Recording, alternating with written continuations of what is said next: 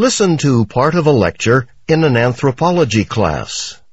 So we've been discussing 16th century Native American life, and today we're going to focus on the Iroquois and Huron peoples. Um, they lived in the northeastern Great Lakes region of North America.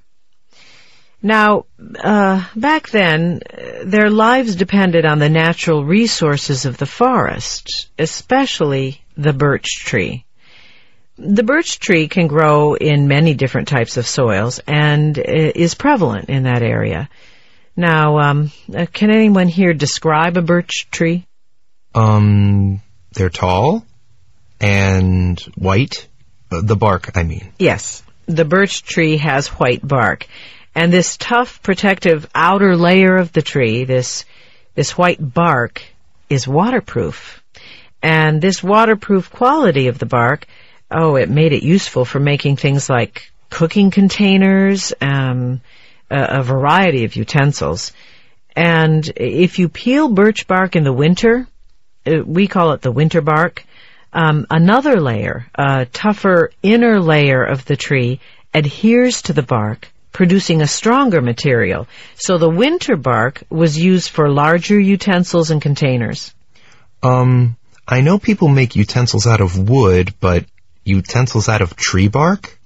Well, birch bark is pliable and very easy to bend. The Native Americans would cut the bark and fold it into any shape they needed, then secure it with cords until it dried. Uh, they could fold the bark into many shapes. So if they cooked in bowls made of birch bark, wouldn't that make the food taste funny? Oh, that's one of the great things about birch bark. The taste of the birch tree doesn't get transferred to the food. So it was perfect for cooking containers. Uh, but the most important use of the bark, by far, was the canoe. Since the northeast region of North America is, uh, it's interconnected by many streams and waterways, water transportation by vessels like a canoe was most essential.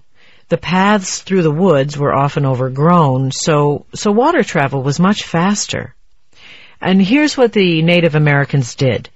They would peel large sheets of bark from the tree to form lightweight yet sturdy canoes. The bark was stretched over frames made from tree branches, uh, stitched together, and sealed with resin. You know, that, that sticky liquid that comes out of the tree.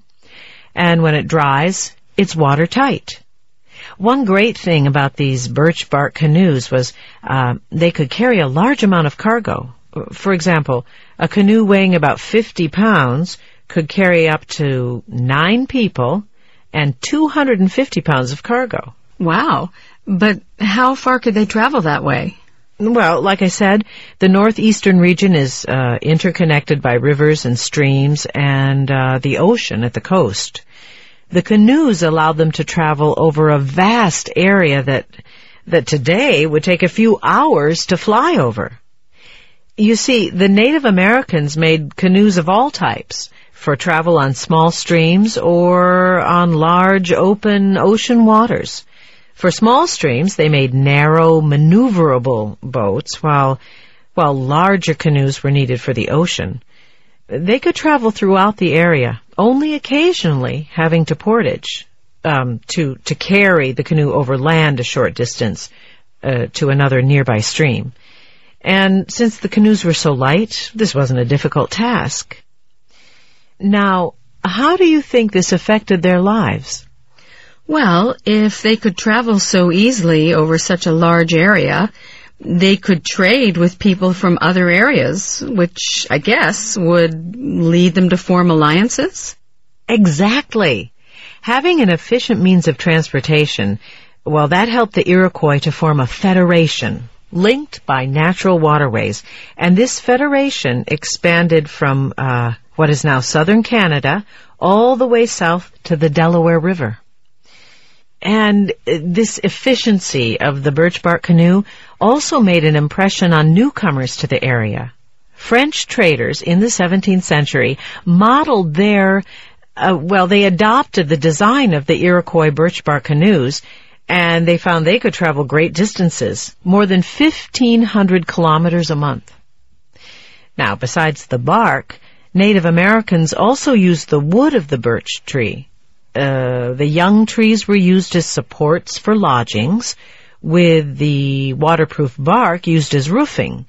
Um, branches were folded into snowshoes, and the Native American people were all adept at running running very fast over the snow in these uh, these birch branch snowshoes, which, if you've ever tried walking in snowshoes, you know isn't easy.